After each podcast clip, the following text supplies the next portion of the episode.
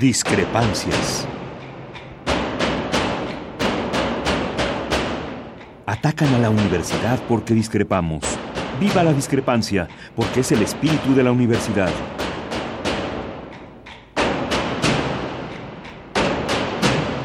Martes de Discrepancias. Conduce Miguel Ángel Velázquez.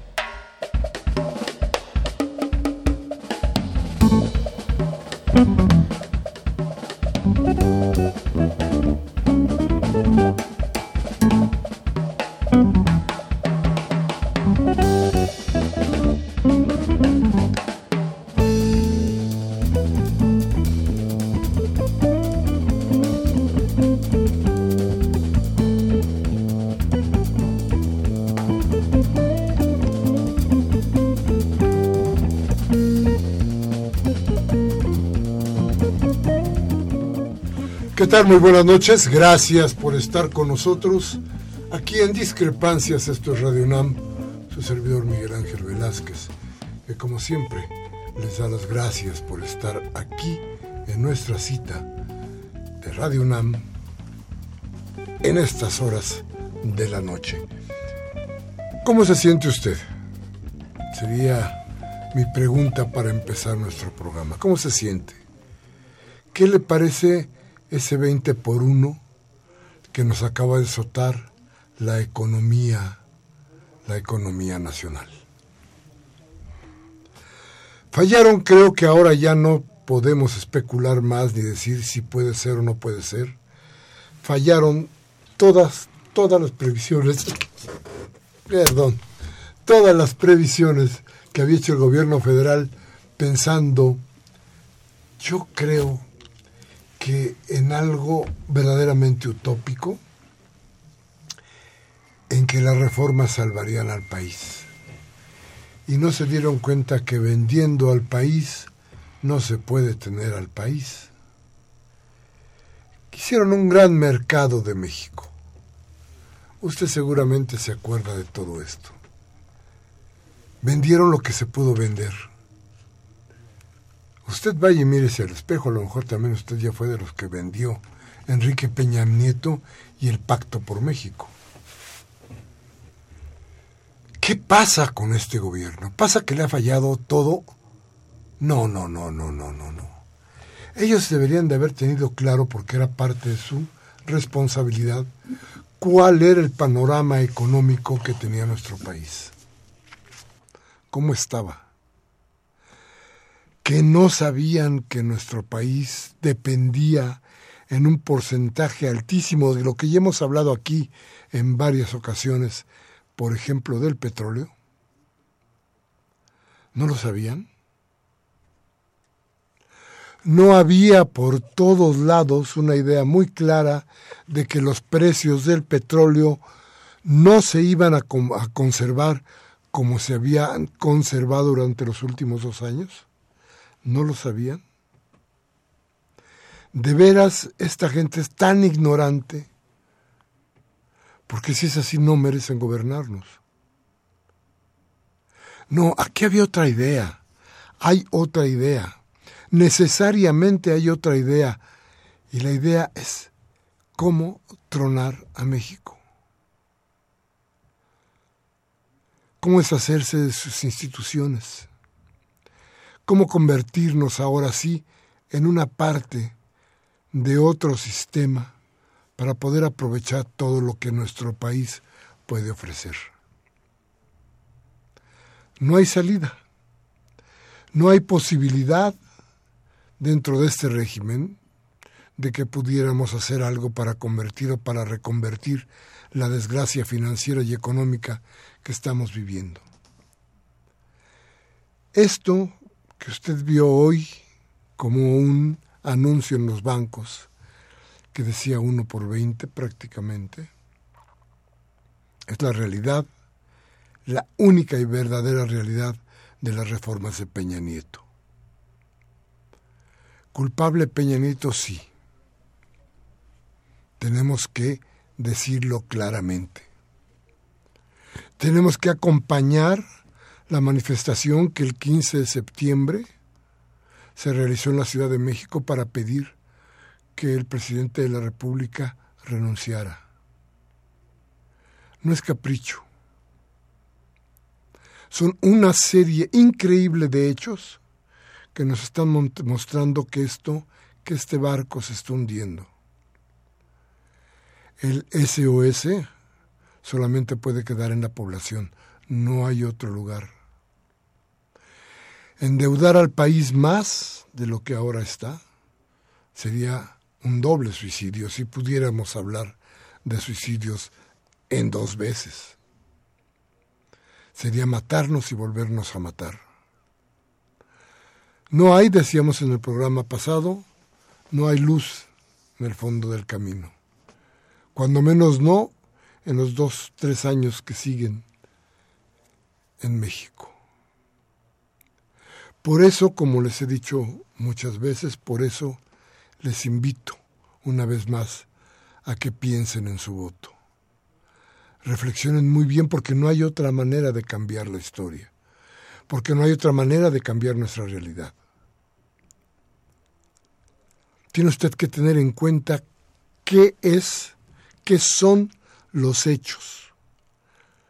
Usted no puede plantearse ya si el copete le gusta o no le gusta, si le gusta cómo sonríe o no sonríe.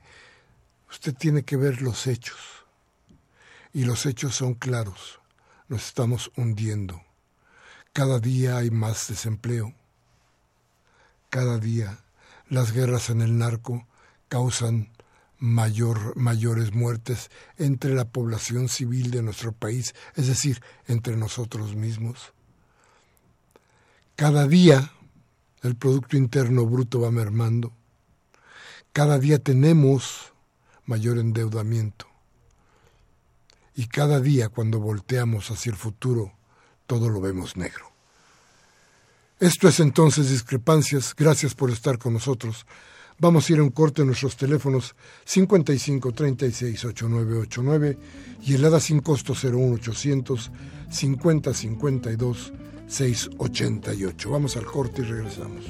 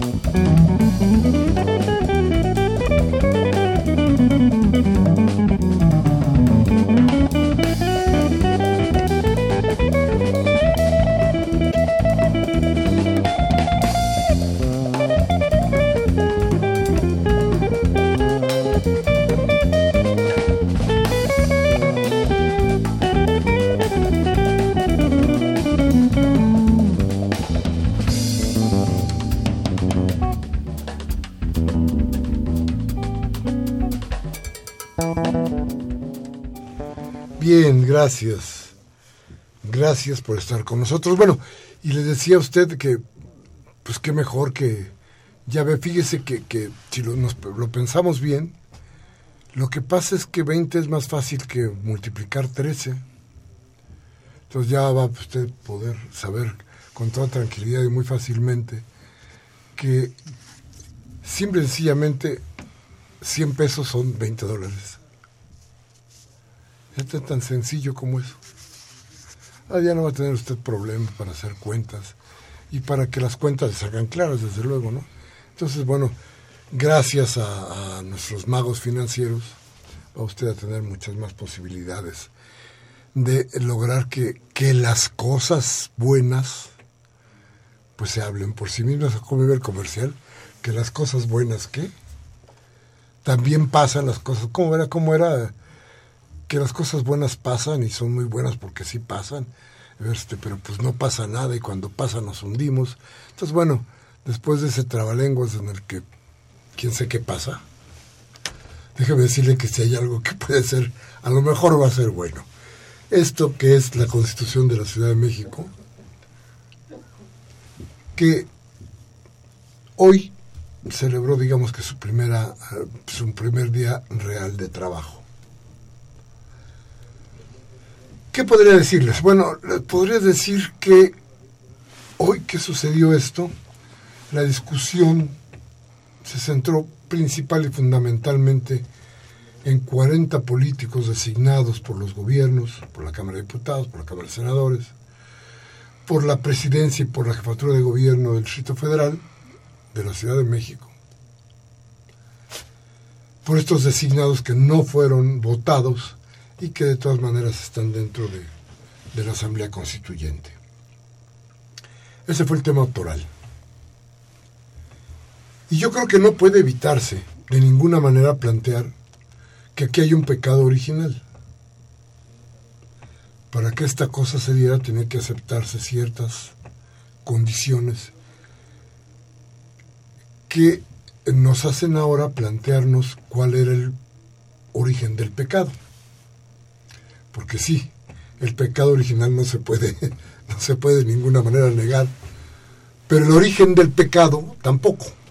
Y el origen del pecado me parece a mí que tiene que ver con la imposibilidad, sobre todo del PRI y del PAN, de poder tener una presencia como la que hoy tienen dentro de una asamblea constituyente.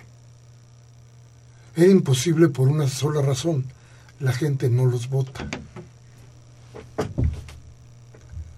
Entonces plantear el constituyente como está hoy era, yo creo, un tanto o un mucho desafiar la voluntad de la gente. Si no me votas, yo te impongo. Lo impusieron. Hoy hubo una, una gran, gran discusión al respecto. Y se hablaba de si es legítimo o no es legítima la Asamblea a partir de esto. La Asamblea es legítima, desde luego que es legítima, es una ley que se votó quieran o no por todos los partidos y ahí está, hay una Asamblea legítima. Yo no creo que los legisladores que fueron nombrados sean ilegítimos. Pero lo que sí creo es que quienes conforman la Asamblea tendrán que trabajar para hacer una constitución de tal tamaño, de tal calado, que eso legitime todo lo que hasta ahora ha pasado. Esa es la única posibilidad de que esto se revierta de que usted en su casa cuando tenga la constitución vea y sienta que es una constitución que no solamente le, le plantea, le, le, da respuesta a muchos de esos problemas de hoy, sino que vea hacia el futuro y que le plantea a usted un mejor futuro. Y para hablarnos de todo esto, porque esto es una cosa larga, muy larga, ya vamos a platicar de todo esto, invitamos a Rogelio Muñiz Toledo. Te dirá, bueno, este, muchos no sabrán quién es Rogelio Muñiz. Déjeme decirle a usted que, ¿cómo podríamos este, describirlo rápidamente? Rogelio es el cerebro tras el proyecto que presentó el jefe de gobierno el día 15 como la posibilidad de tener una constitución en la Ciudad de México. Rogelio ha trabajado 10 años. Oiga bien lo que le estoy diciendo. 10 años ha trabajado, metido de cabeza, de tiempo completo, de día y de noche, buscando cómo articular un texto que diera idea de lo que requiere la Ciudad de México hoy, y decía yo, qué requiere en el futuro.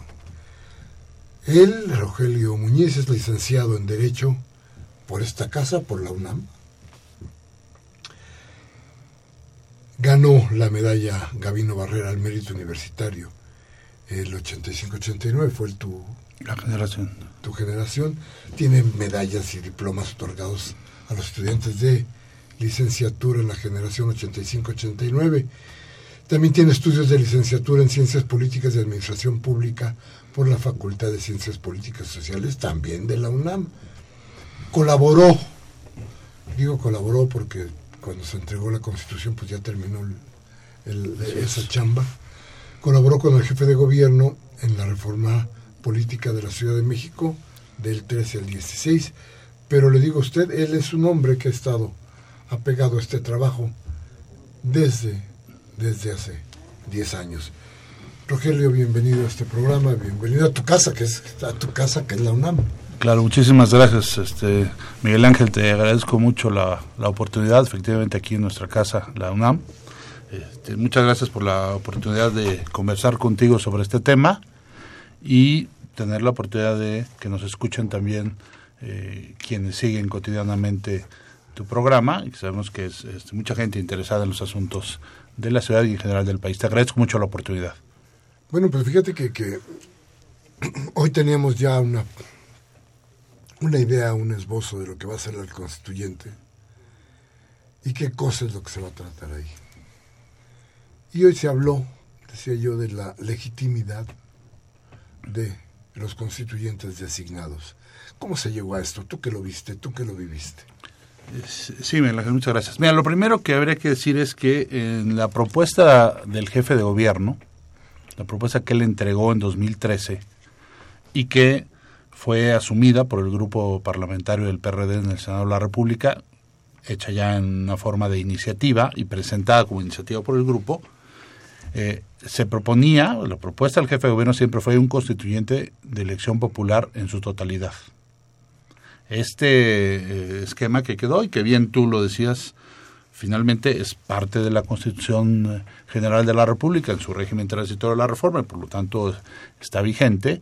Eh, bueno, fue producto ya de las deliberaciones en el Senado de la República y este es el diseño que se dio para la integración de la Asamblea Constituyente. Eh, bajo este, este modelo después de que se estuvieron discutiendo las diferentes propuestas. Insisto, la propuesta del jefe de gobierno no era en ese sentido, pero así se procesó, se dictaminó y se aprobó. Y la Cámara de Diputados eh, también lo, ratificó en ese sentido.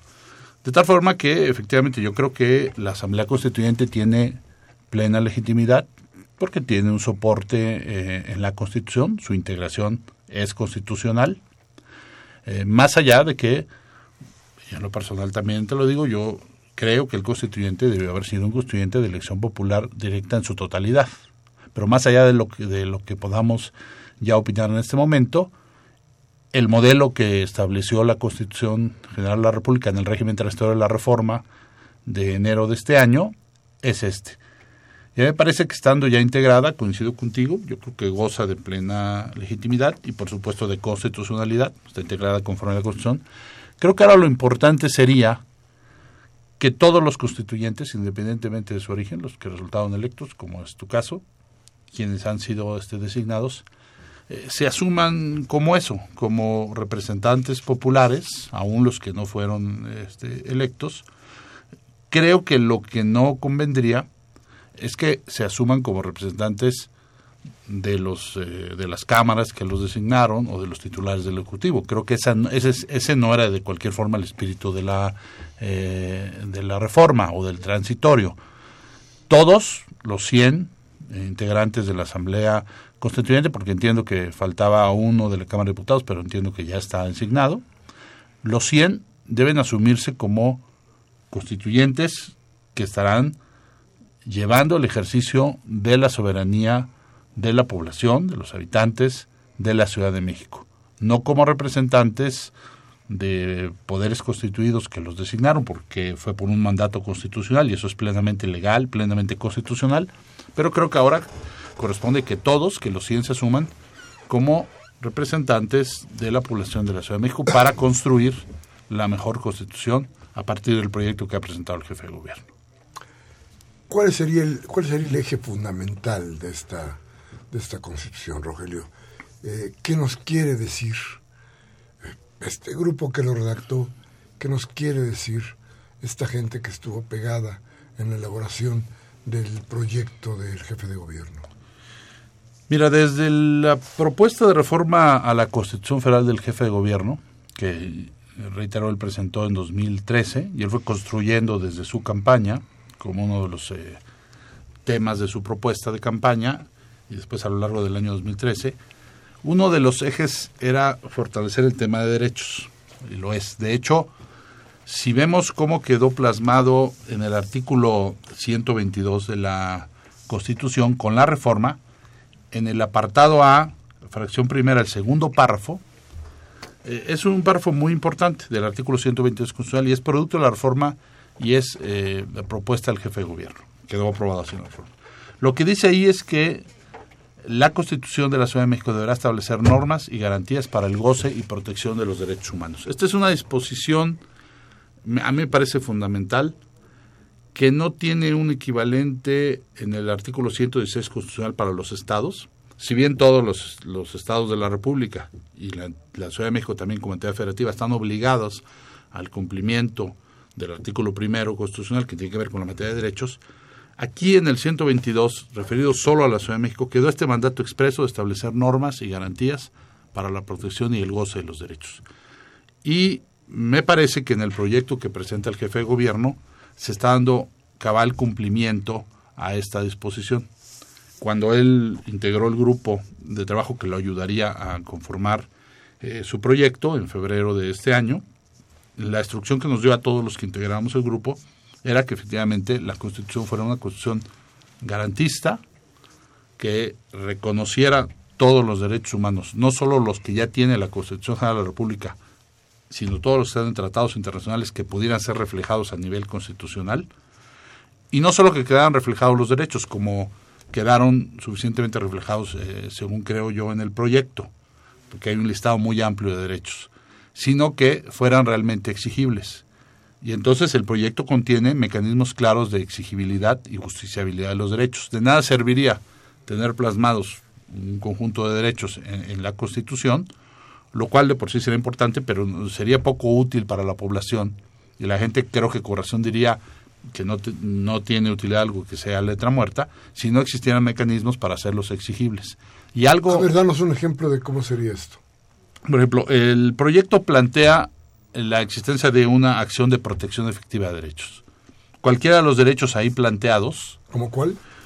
El que tú quieras. Pues cualquiera de identidad y seguridad jurídica, por ejemplo, el derecho al nombre, a la imagen, a la reputación, al reconocimiento de tu persona jurídica o el derecho a defender los derechos humanos. Por ejemplo, en fechas recientes ha habido en otras partes de la República, no en la Ciudad de México, pero de cualquier manera es importante decirlo, por ejemplo, embates eh, para atacar a quienes se asumen eh, en la defensa de los derechos humanos. La Constitución de la Ciudad de México establece que defender los derechos humanos también es un derecho humano y que por lo tanto las autoridades están obligadas a evitar que se desacredite u obstaculice sus actividades.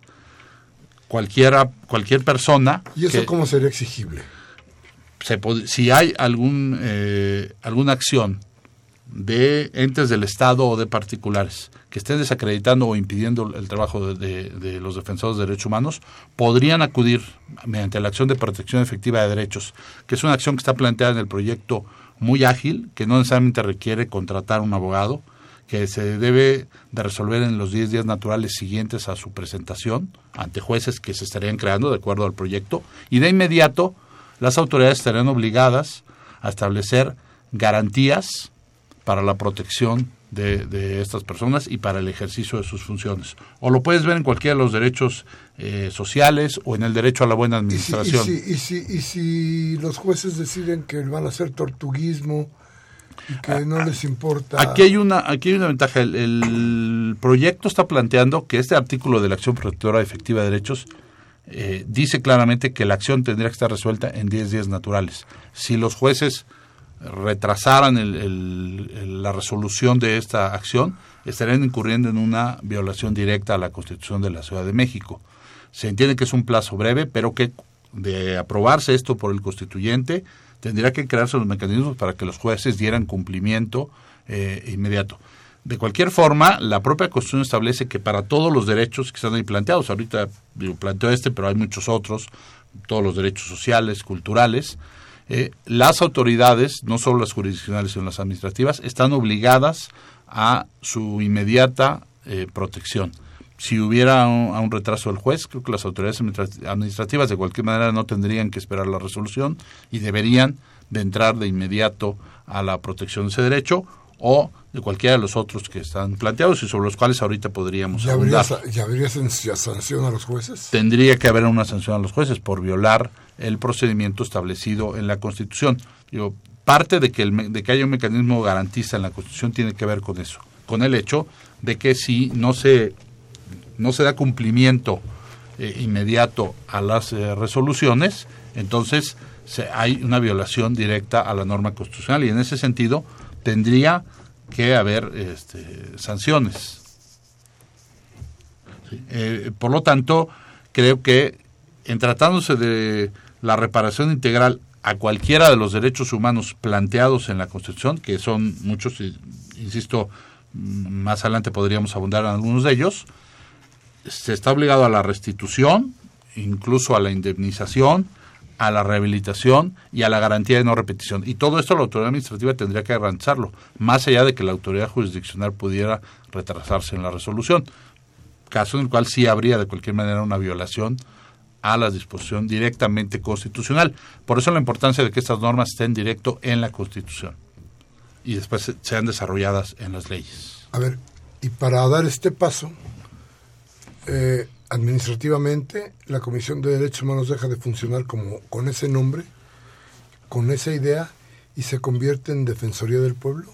Se plantea en el proyecto, efectivamente, que la Comisión de Derechos Humanos cambiara su nombre a Defensoría del Pueblo y lo que se plantea no solo es un cambio en el nombre o en la denominación del órgano, sino una ampliación de facultades, lo cual estaría obligando, de aprobarse el proyecto, a la Defensoría del Pueblo, por ejemplo, a acompañar a las personas a las que se les ha violado su derecho en estos mecanismos de justiciabilidad, es decir, asesorarlos para que puedan acudir ante los tribunales y obtengan la reparación de cualquiera de los derechos humanos eh, violados. Está el tema también de la modificación para que esta Defensoría del Pueblo, aquellas recomendaciones que emita y que sean admitidas por las autoridades, pero que después no la cumplan, porque esto sucede, o sea, a veces la comisión emite una recomendación, las autoridades la aceptan, pero después no dan cumplimiento a lo que ahí se recomienda. En este caso se está planteando la posibilidad de que la Defensoría del Pueblo pueda iniciar eh, un procedimiento que le permita acompañar a la víctima de la violación para exigir judicialmente el cumplimiento de la resolución en los casos en que haya esta sido aceptada. Entonces, sí se plantea la modificación efectivamente no solo es de nombre, sino con más atribuciones para acompañar a aquellos que hayan sido víctimas de una violación de derechos ante los procedimientos judiciales y poder obtener la reparación. ¿Seguiría siendo un órgano autónomo? Se, se mantendría como un órgano autónomo. De hecho, se respetan los parámetros del artículo 102 de la Constitución General de la República, que plantea, en términos generales, cómo deben ser los órganos protectores de derechos humanos de toda la República. Seguiría siendo eh, autónomo. Su nombramiento seguiría pasando, ahora sería por el Congreso de la Ciudad de México por mayoría calificada, pero se estaría fortaleciendo en sus atribuciones. Perfecto. Yo quería preguntarte, y vamos a dejar la pregunta ahí mientras vamos a un corte, pero te la hago de una vez para que cuando regresemos entremos al tema. ¿Por qué esta constitución se requería? ¿Por qué va a ser diferente? ¿Por qué tendría que ser esperanzadora o esperanzador un trabajo como este? Vamos a ir al, al corte. Regresamos con ustedes, nuestros teléfonos 5536 8989 y el ADA sin costo 01850 52 688. Está con nosotros Rogelio Muñiz, uno, uno de los hombres que pegó ladrillo por ladrillo, construyó esta constitución que deberá estar terminada y aprobada para el 31 de enero del próximo año. Vamos al corte y regresamos. Bien,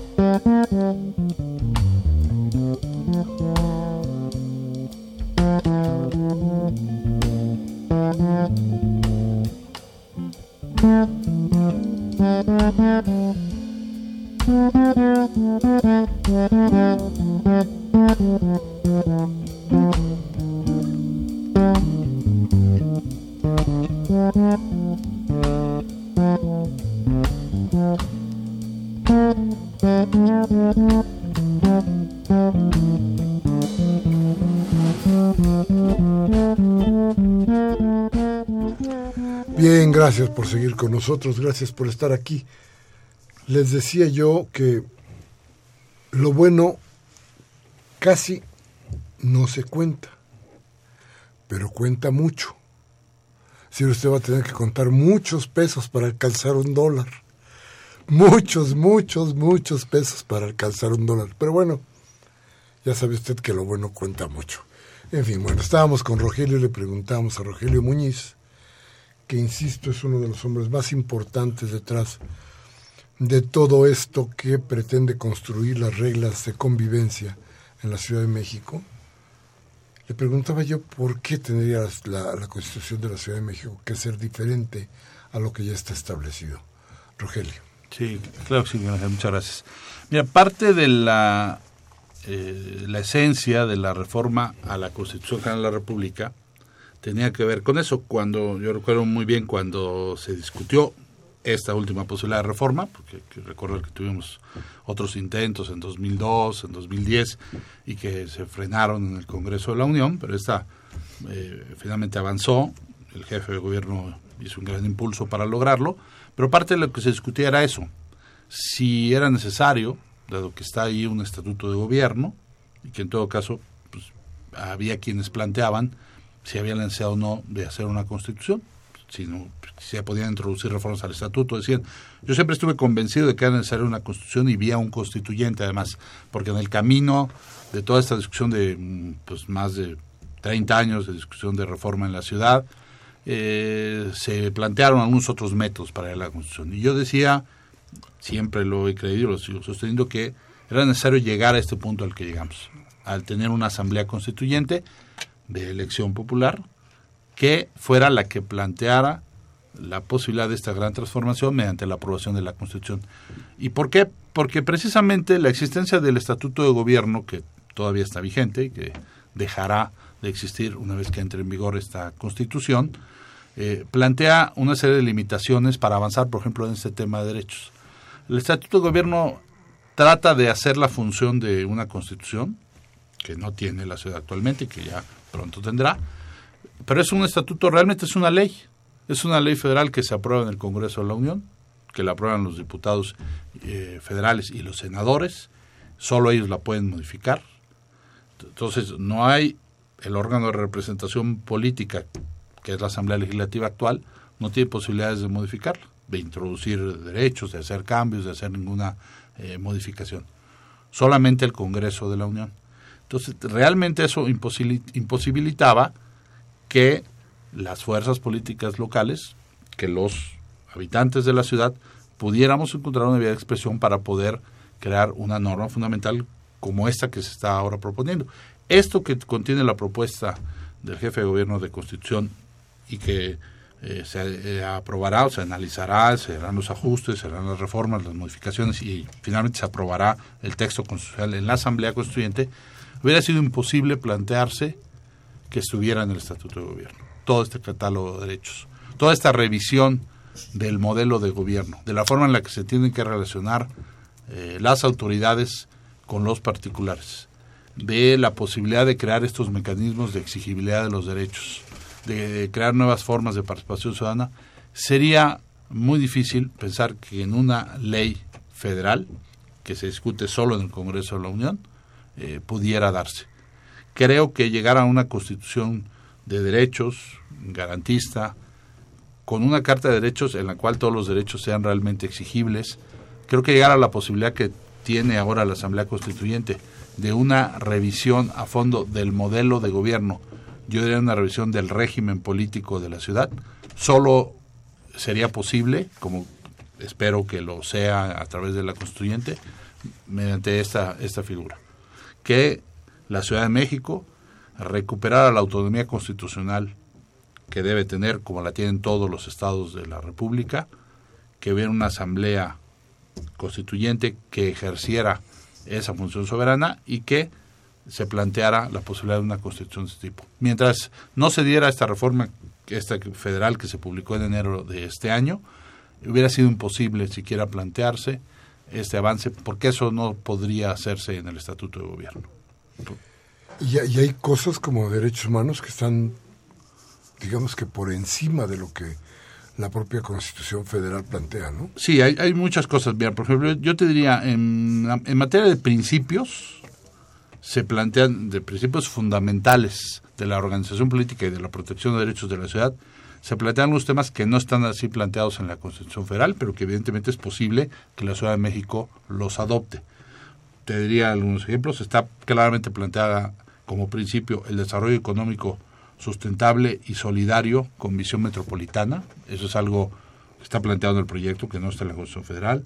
O temas como distribución equitativa del ingreso, dignificación del trabajo y el salario, igualdad sustantiva. Son temas que no están planteados en la Constitución Federal y que quedan planteados como principios fundamentales en el proyecto que se envió a la Asamblea Constituyente y que, de aprobarse, estos principios orientarían toda la interpretación de las normas de esta Constitución, lo cual es eh, fundamental. Está el principio, por ejemplo, de gobierno democrático que incluye todas las figuras de democracia directa, participativa y representativa, y la figura de la buena administración, que esto es un tema que surgió en el grupo de trabajo que acompañó al jefe de gobierno en la elaboración del proyecto. Está planteada expresamente la prohibición de prácticas clientelares o corporativas en la prestación eh, y gestión de servicios públicos y programas sociales. Hay, hay un mandato expreso en ese sentido. Y me parece que todos estos son temas, simplemente hablando de principios, que no están planteados en la Constitución General y que perfectamente y que perfectamente es válido, es constitucional que la Constitución de la Ciudad de México los incluya. Por hablar sobre principios, ya si hablamos de derechos, podemos ahorita hablar de muchos que no están claramente planteados así en la Constitución.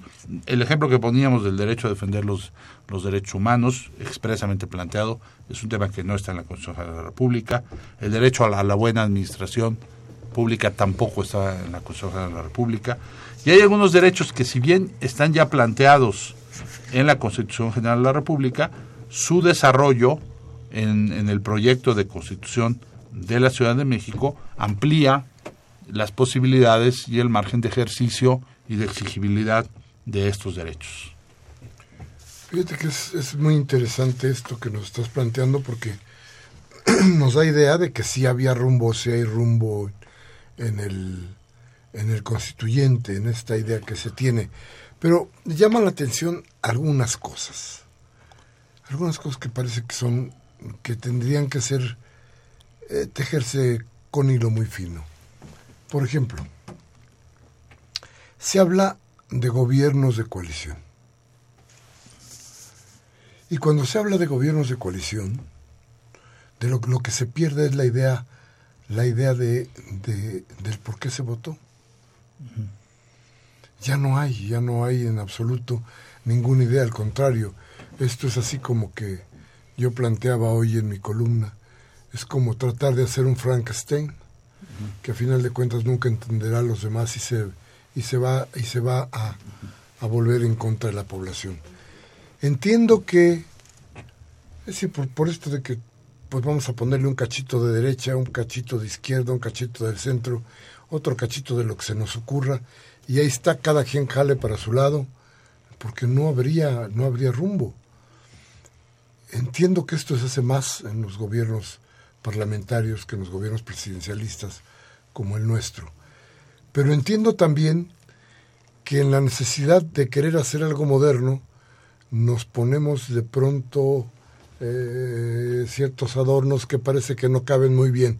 Pero, ¿por qué? ¿Qué es lo que, qué es lo que se vio en el constituyente que dio o que lanzó esta idea?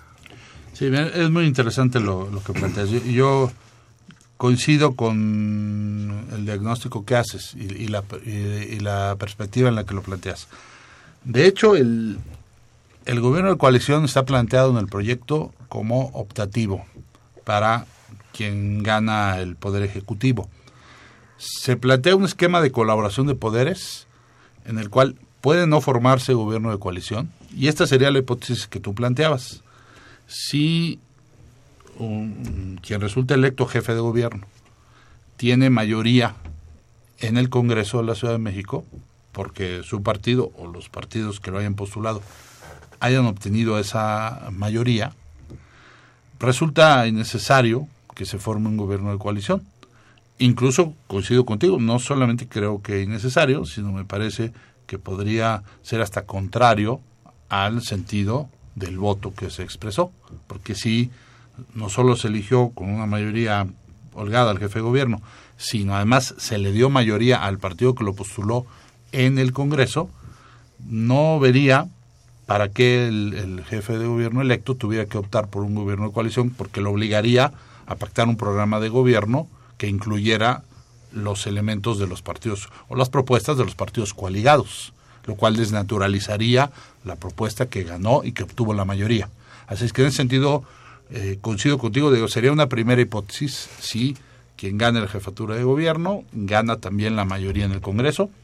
El gobierno de coalición es optativo, no creo que hubiera necesidad que lo buscara.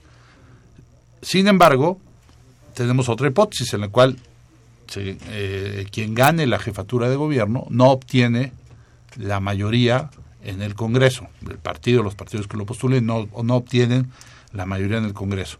Entonces tiene como opción, en ese caso, formar un gobierno de coalición, llegando a un acuerdo eh, con los demás este, grupos parlamentarios del Congreso, para tener un gobierno que le dé estabilidad y le dé posibilidades de avanzar en las propuestas que, de acuerdo incluso a cómo está, y esto creo que es algo importante decirlo, a cómo está planteado el proyecto, el papel del Congreso sería mucho más importante de lo que es el papel actualmente en la Asamblea Legislativa en materia de colaboración y equilibrio de poderes. Tendría muchas más atribuciones frente al Ejecutivo de lo que actualmente tiene la Asamblea Legislativa. En ese sentido, si el titular del Ejecutivo no tiene mayoría con su partido, los partidos que lo hayan postulado en el Congreso, puede ser importante el, llegar al gobierno de coalición, que implicaría llegar a un acuerdo con otras fuerzas políticas para tener mayoría, integrar un programa de gobierno en el cual tendría sí que eh, incorporar las propuestas de los otros partidos, formar un gabinete que ese gabinete, muy parecido, como tú lo decías, a un régimen parlamentario, tendría que ser ratificado en su totalidad por el Congreso, ya no sería realmente de libre designación del jefe de gobierno, pero entonces el Congreso asumiría también la responsabilidad de acompañar al jefe de gobierno en el programa de gobierno, en el cumplimiento del programa de gobierno, este que se acordara entre todas las fuerzas que formaran el gobierno de coalición y de alguna manera entonces el jefe de gobierno, en tanto, en tanto se mantuviera la coalición, tendría la posibilidad de ir sacando adelante las votaciones necesarias en el Congreso para poder avanzar en el programa de gobierno planteado. Pero finalmente quedó como un tema eh, opcional para el jefe de gobierno. En cualquier caso es opcional, no está obligado a hacerlo. Y en todo caso se plantearon otros mecanismos de colaboración entre poderes, como por ejemplo, si no se forma gobierno de coalición, pues el tema de pregunta parlamentaria, en el cual el Congreso puede eh, formular preguntas sobre acciones de gobierno, no solo a los poderes, sino a los órganos autónomos, a las alcaldías, y eventualmente puede solicitar la presencia de los titulares de estos órganos en el Congreso para responder la pregunta y explicar este, los eh, temas. Pero eh, están las dos opciones. Realmente está con gobierno de coalición, si así lo decide el titular del Ejecutivo, o sin gobierno de coalición, pero con un mayor equilibrio y un mecanismo más amplio de colaboración de poderes. ¿Y cuál es el papel que jugarían entonces las elecciones? ¿Es solamente te elijo como venga? No, a mí ¿Ya no habría gobiernos del haya sido como el haya sido?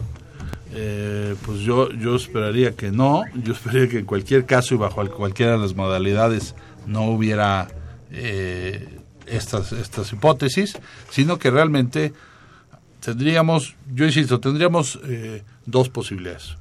Una, si un partido, una coalición de partidos, logra en las elecciones la mayoría, no solo en el Ejecutivo, que es necesaria para, para ganarlo, sino también la mayoría en el Congreso, me parece que ahí, y creo que es un poco en el, en el sentido que lo planteas, ahí hay un programa de gobierno que tendría que formarse a partir de la plataforma que se presentó a los electores en eh, durante las campañas y si ese formas conjuntas si, si hubo coalición electoral en la campaña, o sea, no, no como gobierno de coalición, sino en la campaña, o si fue un solo partido el que lo logró, pero digamos, ahí sí me parece que, por eso digo que no sería necesario formar el gobierno de coalición, porque si tú, como partido, o varios partidos, postulan a un candidato a la jefatura de gobierno y candidatos al Congreso, y ganan la mayoría, sí creo que están obligados entonces a que sea esa propuesta de campaña la que sea el programa de gobierno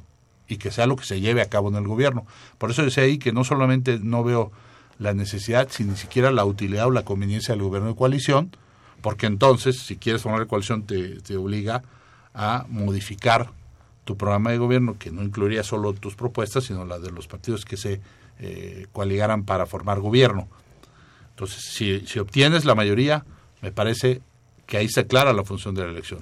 El electorado te dio la mayoría y al darla se está, se está pronunciando por un programa de gobierno a partir de la plataforma electoral que tú le perteneces. Tu oferta política debe ser el programa de gobierno y no debería de haber una distancia sustancial entre lo que se ofreció como plataforma en la campaña y lo que quede como programa de gobierno. Debiera cumplirse. Si no, tiene sentido. Pierde razón de ser en muy buena medida el proceso, de proceso electoral, porque entonces los, los electores están votando por una propuesta, le están dando la mayoría y esperan razonablemente que esa propuesta es la que sea el programa de gobierno y eso sea lo que se materialice como acciones de gobierno y no otro.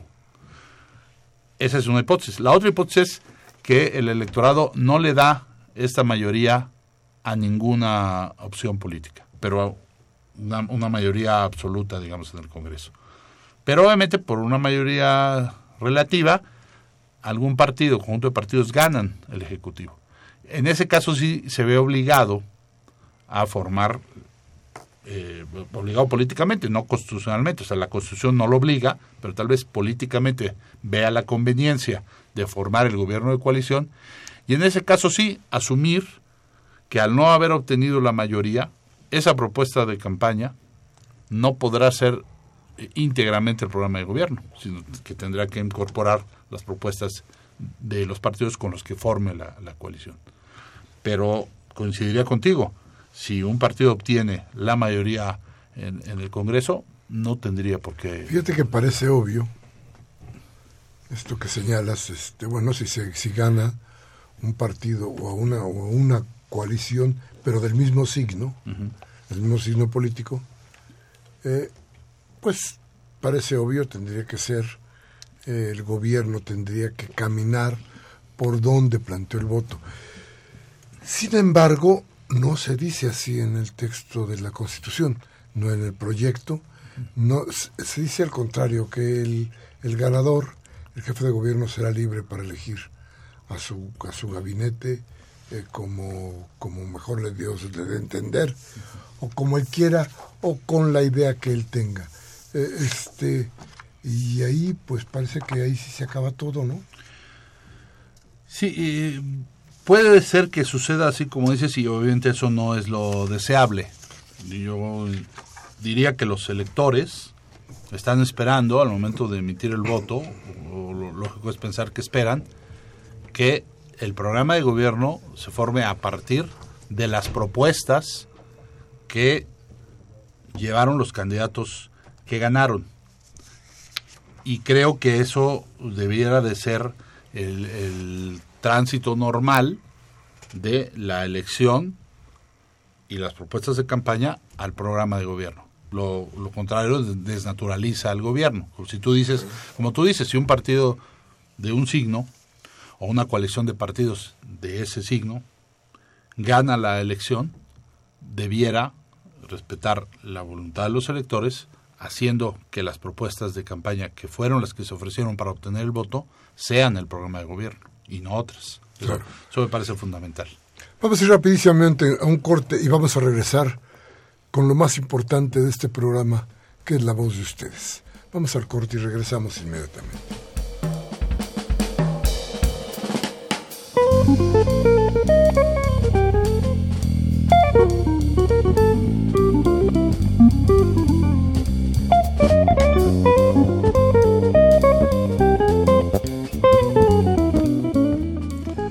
Gracias, gracias por seguir con nosotros. Vamos a sus llamadas. Alfonso Borja de Benito Juárez, gracias por su, por su llamado, don Alfonso. Siempre que nos echan una porra, este, pues nos sentimos muy bien aquí, qué bueno. Dice don Alfonso, a ver si viene la derogación del mandato para presidente, diputados y constituyentes. Bueno. Dice Manuel Vargas de Milpalta, los únicos beneficiarios en esta constitución van a ser los mismos ladrones de siempre y los ciudadanos pagaremos por ello. Ojalá no sea así, porque entonces sí es un gran fracaso. ¿eh? Eh, el señor Tejeda de Gustavo Madero dice, ¿cómo va a estar bien la constitución de Mancera si con él hubo puras arbitrariedades, las fotomultas, por ejemplo? Yo no voy a seguir escuchando a su invitado. Saludos. Gracias, señor Tejera. Dice Everardo López de Atlántida, Coyoacán. Dice, ahora resulta que Televisa se deshace de un periodista corrupto como López Dóriga para poner en su lugar a una... el, déjeme evitar el, el calificativo don Everardo, pero bueno, a una mujer como Denise Merker. ¿Qué opina al respecto? Pues mire, los medios de comunicación privados hacen lo que se les pega a su regalada gana. Y en, en realidad todos, ¿eh? Si hay algún, alguna eh, profesión o algún lugar donde las decisiones se tomen totalmente verticales son en la cuestión del periodismo. La rapidez con la que tiene que emitirse la información y con la que tiene que hacerse las cosas en el periodismo regularmente obligan a tomar decisiones muy rápidas y muy verticales y muy peligrosas y a veces muy confusas. Fernández López Leiva de Naucalpan de Juárez dice, el abogado Javier Quijano es demasiado diputado para la momia de Gómez Villanueva y los enanos del PRI. Sí, hoy gritó mucho el licenciado Quijano. Gabriel Campos de Benito Juárez dice, ¿dónde está ese velada, ese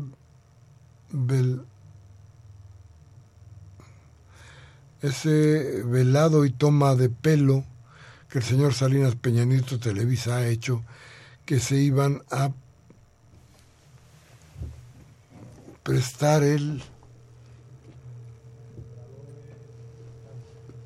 el quién sabe qué es su gobierno Dice, en cuanto salió el acarreo del 15 de septiembre del Estado de México y del Estado de, Hidalgo, ¿y quién lo pagó? El 16 de, septiembre terminó un desfile, a los soldados del poder se les dio una comida, a cada uno se les dio un billete de lotería. ¿Por qué tan alevos? ¿Por qué tanta alevosía para los señores de la comida? Ese regalo que se les dio en los Estados Unidos al nombramiento de estadista fue a cambio de sangre, sudor y lágrimas.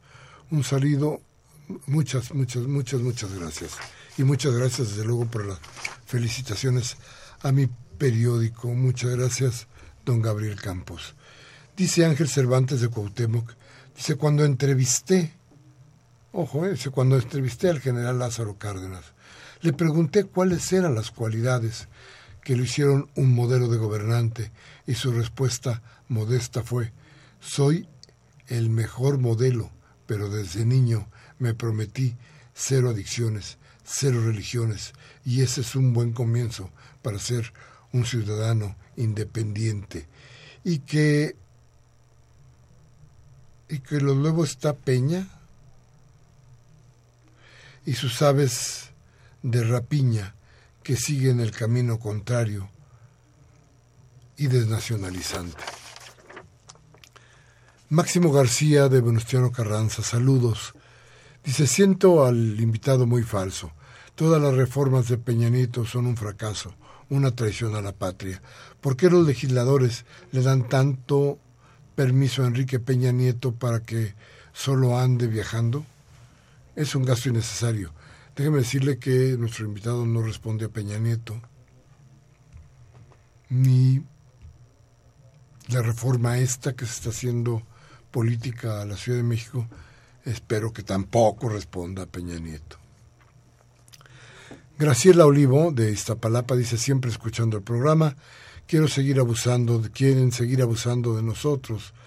Dice, Slim no paga impuestos, pero Telmex me, me cobra pago sin avisar, sin autorizar, me cobra un donativo de 500 pesos y que no, no autorice. Así son de arbitrarios. Rubén Pinto de Catepec dice, el peso se devalúa, la economía se cae, pero el presidente recibiendo diplomas, no sé de qué. Manuel Munguía, un saludo don Manuel, dice, como si estuviéramos en una monarquía, se vota una nueva constitución para la Ciudad de México sin tener en cuenta al pueblo. Sin embargo, en la realidad, fuera de toda cuestión electorera, hay más inflación, mayor concentración económica, más eh, desempleo y pobreza. Todo indica que la inflación hasta ahora contenida en Europa, China y Estados Unidos por el capricho de los especuladores financieros, seguirá avanzando hasta que la espiral no pueda ser contenida y tendrá un efecto negativo por los mexicanos que los seguidores que le seguiremos pagando gracias a los espurios neoliberales y al reformismo miserable no se conforman con ver a México en la lona ante el efecto de sus perversas políticas que aún les permiten mantenerse en el poder, sin darse cuenta que el estallido social está más cerca de lo que creen. La vida es un burdo juego de casino cuando nuestra deuda asciende a 106 a, a 10 billones de pesos y la Secretaría de Hacienda ha condenado un billón para el periodo 2007-2016. Y dice la señora San, eh, Servín de San Rafael, si ya teníamos unas leyes como otras, ¿las seguirán violando como las vigentes? Y la señora Belino de Gustavo Madero pregunta al licenciado Rogelio sobre el referéndum, la revocación al mandato. Ahí están contenidos los derechos que tiene el pueblo de deponer a quien no cumpla con su obligación. Sí, sí, sí, sí, se nos acabó, se nos acabó el tiempo, Rogelio. Brevísimo, unos segundos. Muchas gracias, sí, gracias por las preguntas y los comentarios. Efectivamente está planteada la revocación del mandato en el proyecto. Con el 10% de las firmas del padrón se podría solicitar solo una vez durante el mandato después de la primera mitad y se eh, revocaría siempre y cuando los votos por la revocación sean igual o superior a los votos que obtuvo para el cargo y están todas las demás figuras de participación, referéndum, plebiscito, consulta popular, iniciativa ciudadana y revocación del mandato. Pero hay posibilidades de participación. Yo le pido a usted que piense y que esté atento porque vamos a darle todas las posibilidades para que participe también en la elaboración de esta Constitución. Muchas gracias, Rogelio. Muchas gracias, gracias a usted por escucharnos. este martes 20 de septiembre del 16, Humberto Sánchez Castrejón en los controles técnicos, Miguel Ángel de Jesús Rentería en la asistencia de producción, Baltasar Domínguez en la producción. Síganos, arroba discrepancias, RU, RU en mayúsculas.